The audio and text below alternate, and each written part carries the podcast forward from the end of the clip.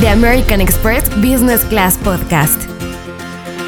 Mesas de diálogo con Eladio González. Hola, bienvenidos y bienvenidas a The American Express Business Class Podcast. Este es un episodio más de la segunda temporada de este podcast y en todos ellos hablamos de temas relevantes para los empresarios y usuarios de servicios de la banca para sus negocios, para que sea este un espacio que les ayude a llevar a sus empresas al próximo nivel. En este episodio de hoy hablaremos con dos expertos en negocios digitales sobre algunas de las tendencias que más están impactando a las empresas. Según el estudio El Gran Giro del E-Commerce Global 2021 de PayPal, México es el segundo mercado de e-commerce más grande de América Latina. A esto hay que añadir el m-commerce, mobile commerce, que está creciendo dos veces más rápido que el e-commerce en general. Esto atrae la atención de los principales mercados globales y abre nuevas oportunidades para todos. Estos marketplaces son además una herramienta importantísima como canales de ventas para las pymes. Por lo tanto, en el episodio de hoy vamos a hablar sobre justamente el e-commerce, los marketplaces, algunos consejos de estos expertos para incursionar en el mundo digital, algunas estrategias y herramientas que refuerzan la presencia online de los negocios y también de la importancia del storytelling y otras herramientas para despegar en el marketing digital. Para eso me acompaña Alejandro Guerra, que es director general de Kavak, la primera empresa unicornio de México, es decir, que su valor supera los mil millones de dólares y además lo supera por mucho ya en este momento. Ocupa este puesto desde hace menos de un año, pero antes dirigió otra empresa, Almicon, y trabajó en empresas como Semix y Rockten Company.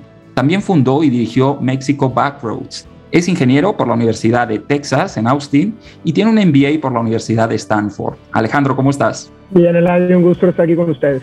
Gracias Alejandro. Y también nos acompaña Débora Dana, fundadora y CEO de Canasta Rosa, una comunidad de más de 22 mil emprendedores mexicanos y también es cofundadora de Kiwi Limón, el portal de recetas de cocina número uno de América Latina, con más de 35 millones de usuarios. También es invitada de Shark Tank en México en su sexta temporada. Antes fue socia directora de Soldiers Field Angels, un fondo de capital privado compuesto por exalumnos del Harvard Business School, en donde hizo un MBA y tiene una larga carrera en temas relacionados con marketing y ventas. ¿Qué tal, Débora? ¿Cómo estás? Hola, Ladio. Muy bien, muchas gracias y gracias a Expansión American Express por la invitación. Gracias a ti también por acompañarnos. Vamos a empezar a charlar en breve, pero antes déjenme compartirles algunos datos que les hemos preparado. El crecimiento de una empresa depende de varios factores, como tener una estrategia de negocio, las finanzas en orden, un buen equipo de trabajo e inversiones inteligentes. Pero sin un timón que dirija el barco, ninguna de esas directrices servirá de mucho. Hablar de modelos exitosos y crecimiento no es posible sin mencionar a estas personas que son como los directores de orquesta. La partitura ya está escrita, pero necesita ser ejecutada con la mayor precisión posible. Nos referimos por supuesto a los líderes, porque dirigir una empresa no necesariamente te convierte en uno. En este episodio abordaremos consejos y estrategias para hacer crecer tu empresa desde las perspectivas de los propios líderes. ¿Qué mejor asesoría que la experiencia propia para motivar y orientar a otros? Pues como hemos escuchado, es una estrategia obviamente que ahora no puede ser ajena a ninguna, a ninguna empresa, a ningún tipo de empresa, ¿no? Todos tenemos que estar pensando qué podemos hacer en el e-commerce y cómo nos pueden servir estos marketplaces para crecer las ventas de nuestro negocio si es que tenemos una pyme. Pero, Débora, explícanos un poco cómo funciona realmente un marketplace desde adentro para saber un poco de qué estamos hablando. Claro que sí, y creo que es una muy buena pregunta porque me he topado con que muchas personas eh, luego están confundidas con las diferentes maneras de, vender hoy en línea, ya sea digital o el último canal que, que mencionabas. El marketplace es una de esas opciones para vender en línea, en donde las personas al final aprovechan muchas de las ventajas del marketplace. Por lo general, la más grande es los compradores del marketplace y la comisión que pagas en un marketplace, un gran porcentaje es usado para invertirlo en marketing y traer a buenos compradores. Pero otras cosas que el marketplace también te da es la marca, la confianza, servicios de logística, servicios de pagos. Todo eso hace que la comisión que un comprador, dirá que un vendedor pague en un marketplace, normalmente oscila entre los 10 y 30%, a diferencia de cuando alguien escoge un canal de venta directa, no tiene todos estos beneficios, pero ahí normalmente paga un porcentaje alrededor de un 2%. Entonces sí es importante entender por qué las diferencias de, de ambos canales y cómo esto se refleja normalmente en las comisiones que paga un vendedor. Cualquiera puede estar en un marketplace, tú tienes un negocio, tú tienes un producto y este, cualquiera, cualquiera puede acceder o qué tipo de marketplace estamos viendo en estos momentos. Claro, en el caso de Canasta Rosa, cualquier persona que venda un producto o servicio sí puede utilizar nuestra plataforma. Somos la plataforma más sencilla e inclusiva del país y cualquier persona que tenga un eh, celular puede tener una tienda en menos de tres minutos y comenzar a vender en línea. Es una manera de formalizar también el comercio, me imagino, el comercio informal que hay tanto aquí en México. Me imagino que este tema de los marketplaces también ayuda un poco a regularizar este tipo de comercio y eso es justamente lo que, lo que hizo Kavak también dentro de una, industria como es la de los autos usados. Metió en cierta manera formalidad a un sector que era muy informal, que te daba muy pocas garantías y muy poca seguridad. Explícanos, Alejandro, tu experiencia justamente en Kavak, cómo es este negocio de venta en línea de coches. Con gusto, Eladio. una de las diferencias principales es que nosotros nos dimos cuenta desde que nace el negocio en el 2016 que necesitábamos controlar la experiencia completa, camino del auto y el camino del usuario, digamos el car journey y el customer journey. Lejos de pretender ser solo un marketplace en donde los consumidores transactan entre sí, nosotros nos volcamos a la tarea de ser dueños de todos los autos que comercializamos. Nosotros compramos autos al consumidor, los reacondicionamos y los ponemos en venta en nuestra plataforma, que, que, más allá de un marketplace busca ser una plataforma que provee soluciones a todo lo que tiene que ver con ser dueño de un vehículo. El, nosotros nos dimos cuenta que el 85% de las transacciones en autos seminuevos eran entre particulares y eso generaba muchas complejidades de ilegalidad, de informalidad, de riesgo inclusive en la transacción que volvía en el proceso de comercializar un seminuevo en un proceso súper incómodo para quien vendía y para quien compraba.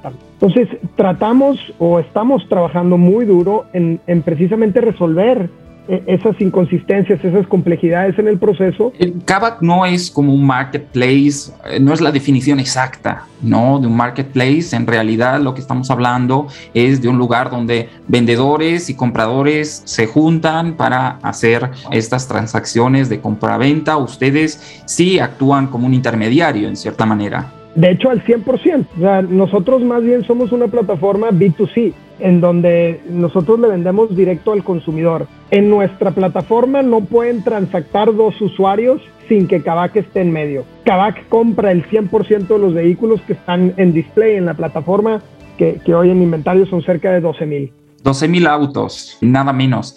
Y cuéntanos tú, Débora, entonces, eh, porque Canasta Rosa sí es lo que conoceríamos como un marketplace, ah, ¿no? Digamos, eh, en la definición, ¿no? Sí cumple esa definición de marketplace en el que tú tienes compradores y vendedores y bueno, ya nos has explicado un poco, un poco las ventajas, ¿no? De mm, tener una marca así, un paraguas, ¿no? Para poder vender tus productos y que ustedes invierten mucho en, en marketing.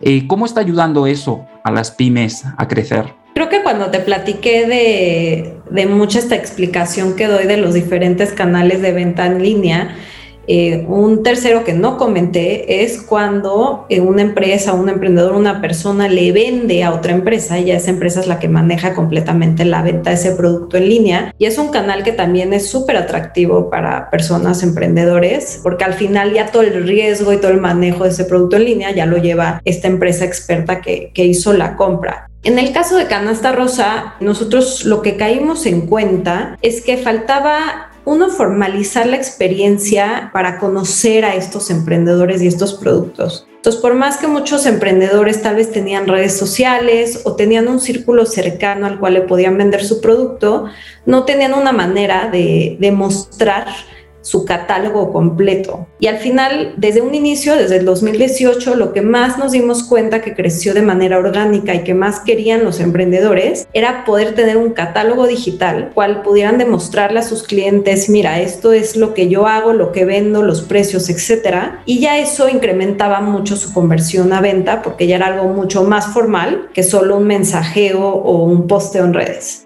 Nosotros también nos dimos cuenta que este gran crecimiento de, emprendedores que querían comercializar sus productos de manera digital, o sea, empezó a caer también en otros canales de venta y no solo en canasta rosa. Entonces nosotros ya tomamos un paso más allá en donde hoy el administrador de tu tienda que se llama My Store ya te permite vender en muchos canales, ya no solo en canasta ya te permite vender también en Facebook, en Instagram, en WhatsApp, en Amazon y también en un futuro queremos conectarlo con otros canales de e-commerce que le compran el producto a estos emprendedores y ellos ya lo vendan con la formalidad que, que ellos tengan en sus páginas. Sí, es increíble la omnipresencia de las redes sociales. Justamente en otro podcast hablábamos sobre este tema y ustedes entonces han hecho una alianza, digamos, tienen algún tipo de acuerdo con estas plataformas y lo mismo y lo mismo sirve para Alejandro Guerra. ¿Cómo, cómo usan las redes sociales para poder exponenciar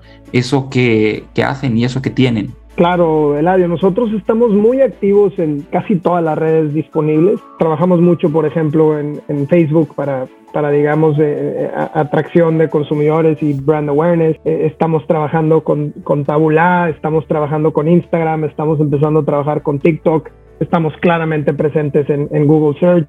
En fin, estamos constantemente tratando de llegar a más consumidores, no solo en México, recuerden que estamos también en Brasil y en Argentina formalmente y y vendrán otras, otras nuevas economías. Hoy estamos en etapa de crecimiento donde lo que estamos buscando principalmente es que más consumidores conozcan el negocio, conozcan a la marca, nos prueben, nos ayuden a seguir mejorando, porque si bien el crecimiento ha sido súper agresivo, todavía no estamos ni cerca de donde queremos estar con respecto al, al volumen de mexicanos al que pretendemos acceder. se generan 7 millones de transacciones en seminuevos en México solamente. Eh, tiene menos del 1% de esa participación de mercado aún. Entonces, el, camino por recorrer es súper amplio y hay diferentes maneras de llegar al consumidor. Eh, la más obvia es digital. La mejor experiencia que ofrecemos nosotros es 100% digital. En particular, nuestro canal óptimo, digamos, es lo que estamos haciendo en la, aplicación, en, donde el usuario va, va, a tener todo un ecosistema dentro de su mobile phone, en donde puede transactar al 100% con Kavak.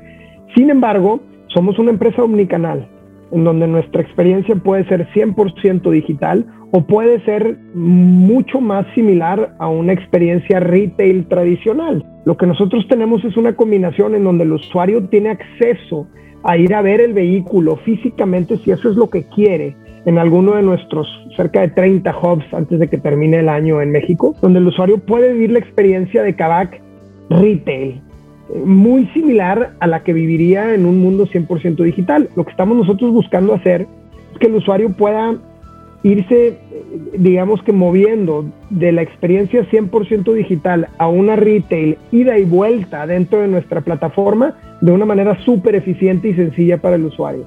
Sí, eh, justo nos comentan muchos de nuestros invitados en este podcast que ahora mismo hacia donde van todas las marcas es a una experiencia omnicanal. No sé si sea el caso de Canasta Rosa, Débora, o ustedes se han quedado en la experiencia puramente digital.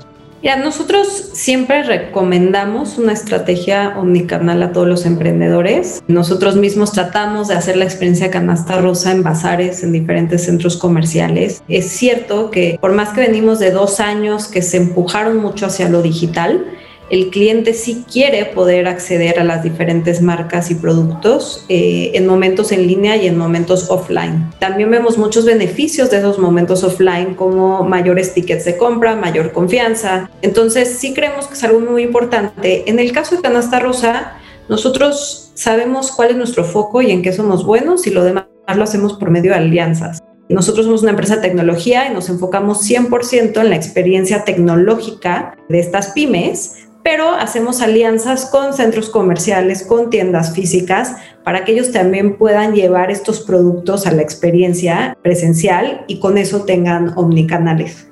Al principio hablaba sobre el crecimiento del e-commerce. Ha sido impresionante en los últimos, en los últimos meses. Eh, el crecimiento que ha tenido ¿no? y la transformación ¿no? de muchos canales de ventas, de muchas empresas hacia eh, pues, pues los canales digitales.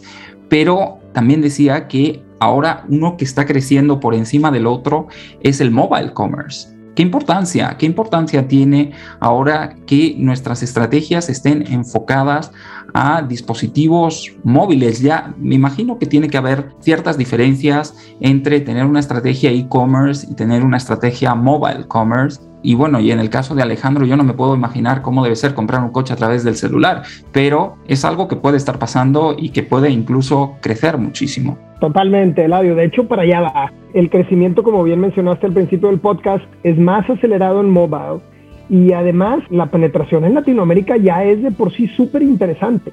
Lo que tenemos en Latinoamérica es que el bono demográfico nos ayuda porque hay muchos jóvenes entrando al mercado profesional con acceso a mobile. Vamos todavía atrás de economías europeas, por ejemplo, más avanzadas o, de China ni mencionarse, ¿no? Porque ellos están en un mundo 100% casi mobile y es impresionante lo que ya se puede hacer a través de un celular.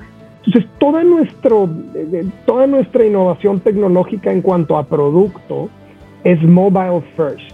Nosotros creemos que cada vez un porcentaje mayor de los usuarios de Kavak van a hacer el 100% de su transacción desde su celular inclusive de una manera recurrente, porque esta plataforma que estamos creando nosotros está pensada para eso, para que el usuario esté interactuando con la plataforma para programar sus mantenimientos, para ejecutar alguna garantía, ojalá no suceda muy frecuente, para intercambiar su vehículo por uno más económico o diferente eh, para un periodo de, alguna etapa de su vida, para poder pagar multas desde el aplicativo.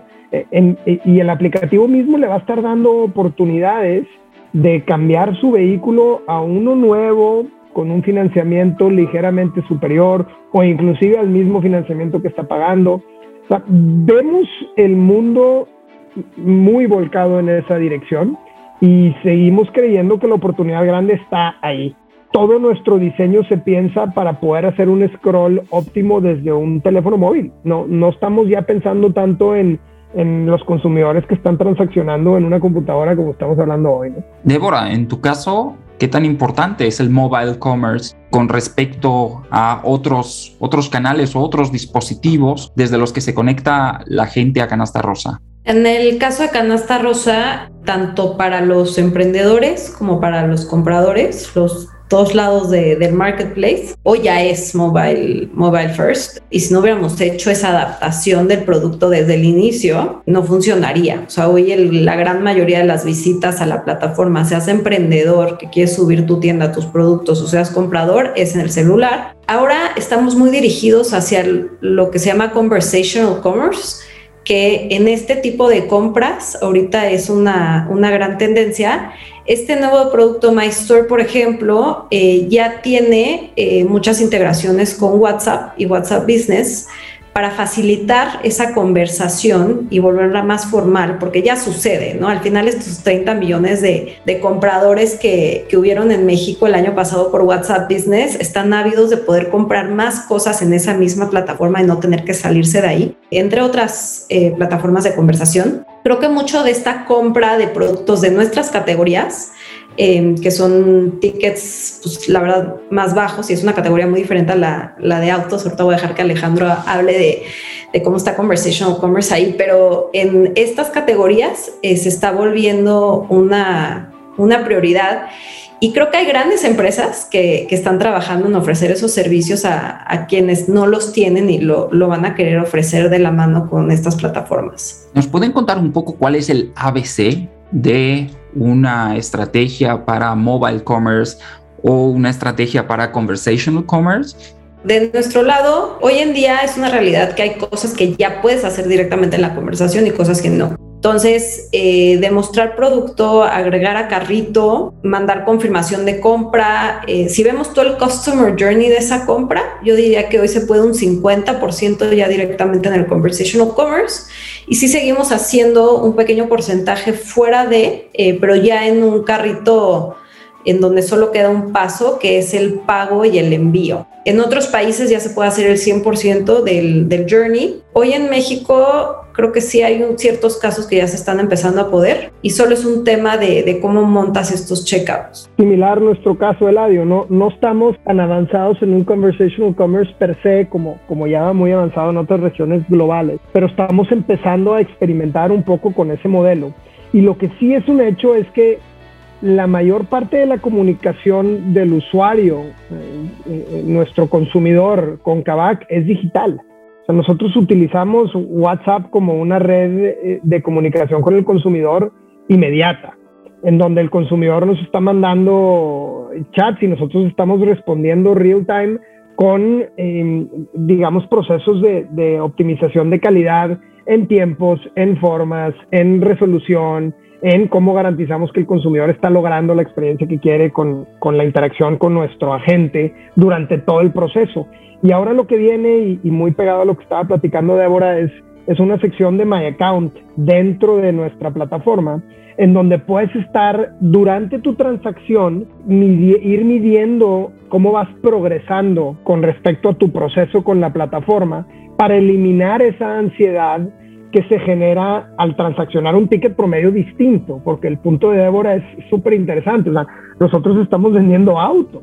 Entonces tenemos consumidores que, que pagan un enganche y, y, 16 horas después están tens, muy tensos, porque todavía no reciben alguna, digamos que interacción mm, formal de parte de la plataforma donde o sea, a pesar de que eh, eso sucede de manera inmediata, puede que el teléfono que dio de alta en, el, en, su proceso no sea el que utiliza para, para la red social esa con la que estamos trabajando. Entonces genera mucha frustración porque todavía venimos de un mundo donde el consumidor que transactaba un seminuevo estaba aterrorizado de lo que podía suceder.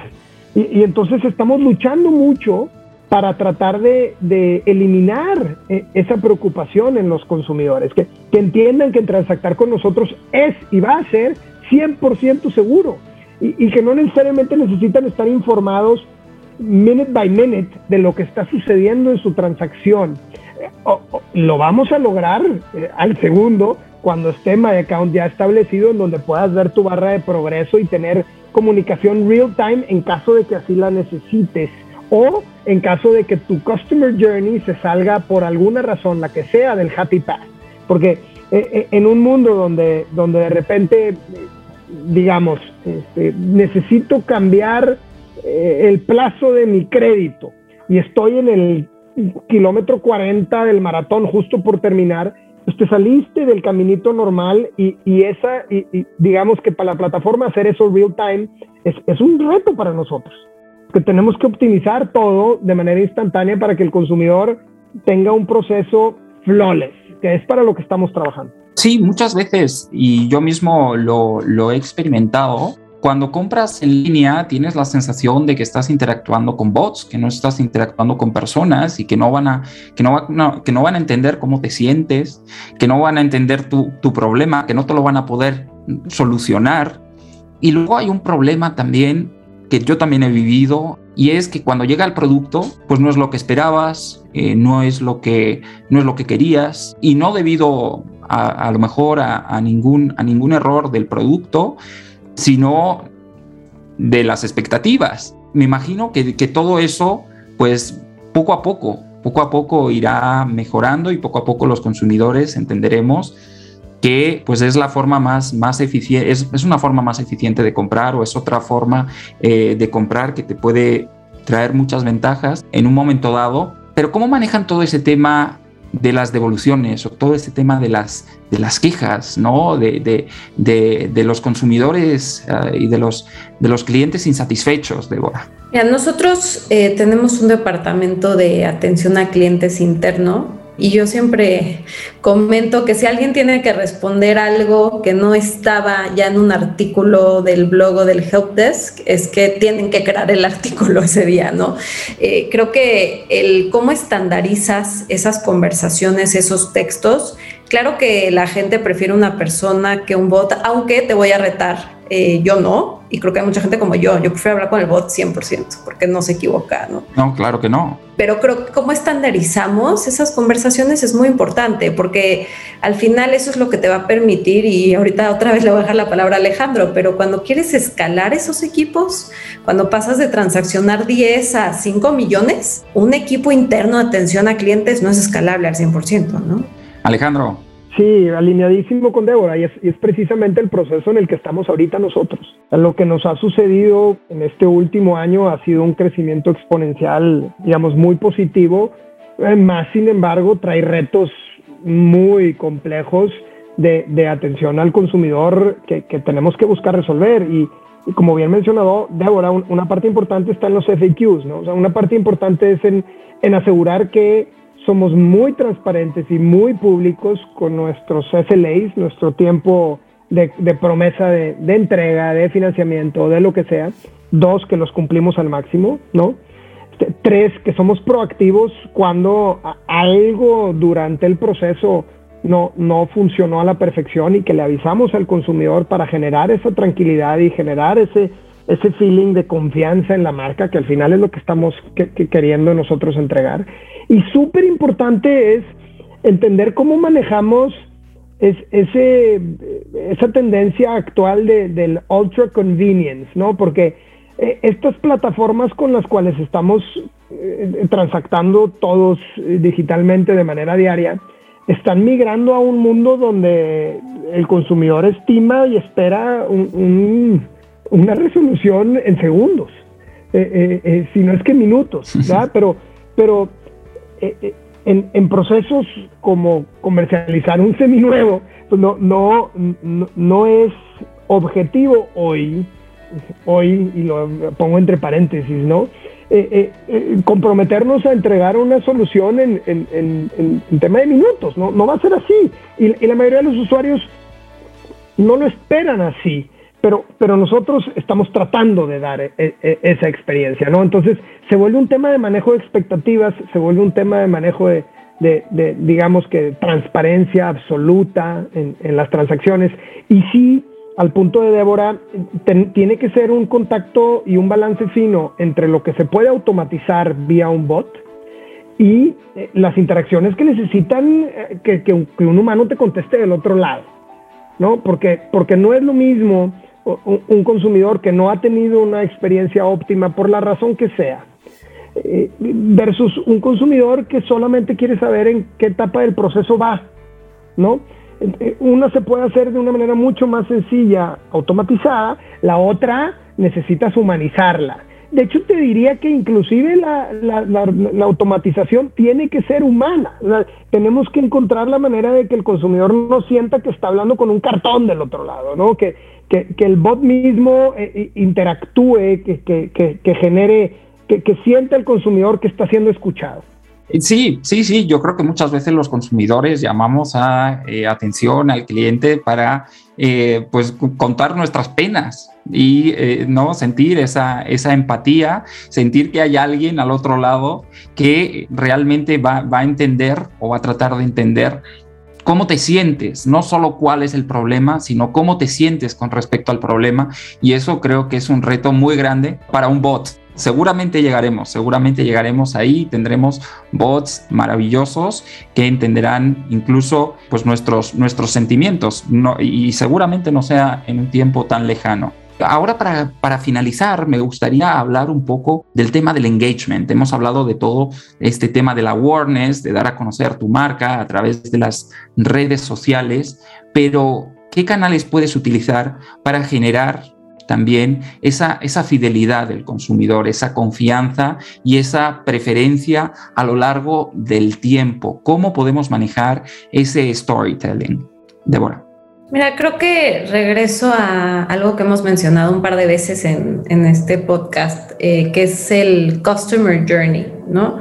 El pensar en el viaje completo del consumidor, eh, digo en nuestro caso ambos, el comprador y el vendedor, eh, y pensar cómo en cada paso de, ese camino le estás dando toda la información que necesita para tomar la mejor decisión eh, mucho sucede post o pre-compra, ¿no? no en el momento de la compra. Luego muchas empresas están muy, muy clavadas en el funnel o el checkout y a veces mucho de esto sucede antes de llegar a tu sitio y sucede después de que recibieron el producto. Y eso hace que luego el consumidor quiera volver a comprar y que esté, pues como decías tú, full engaged con, con tu marca. Entonces creo que al final un área que ha crecido mucho es el área de producto en empresas como las nuestras, pero creo que cualquier emprendedor o cualquier eh, MIPYME que está teniendo una estrategia digital, el que aunque sea tenga una persona responsable de ese viaje del consumidor y que entienda correctamente lo que sucede en todas esas etapas y que trate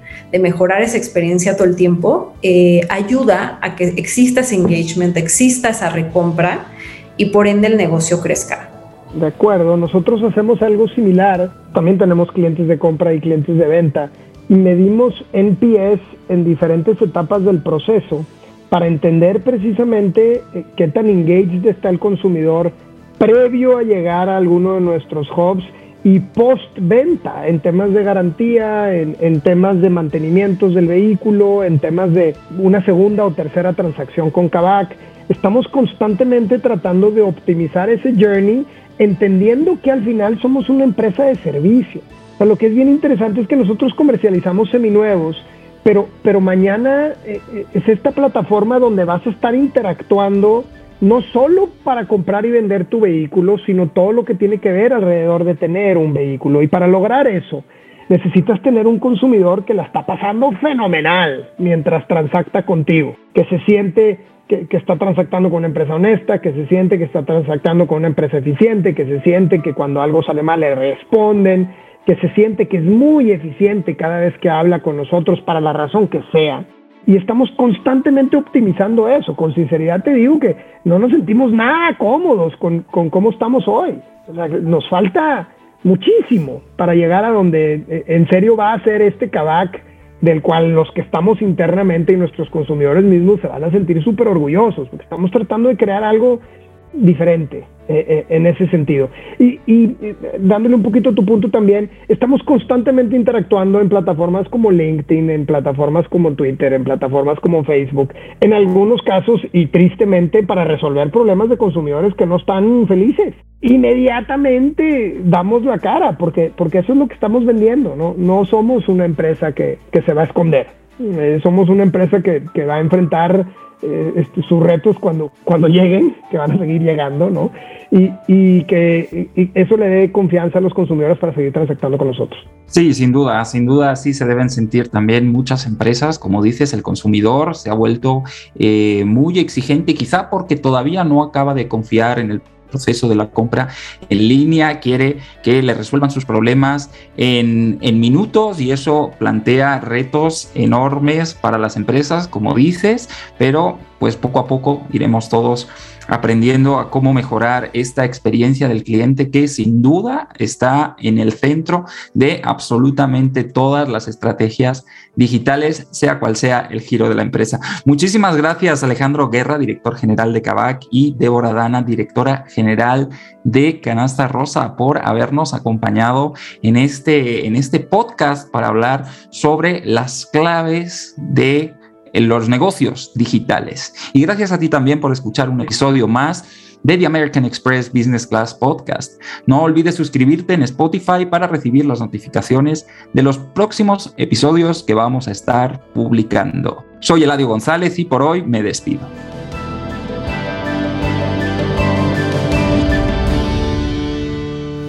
Esto fue The American Express Business Class Podcast con Eladio González. Encuentra ideas e inspiración en www.americanexpress.com diagonal Insights Amex.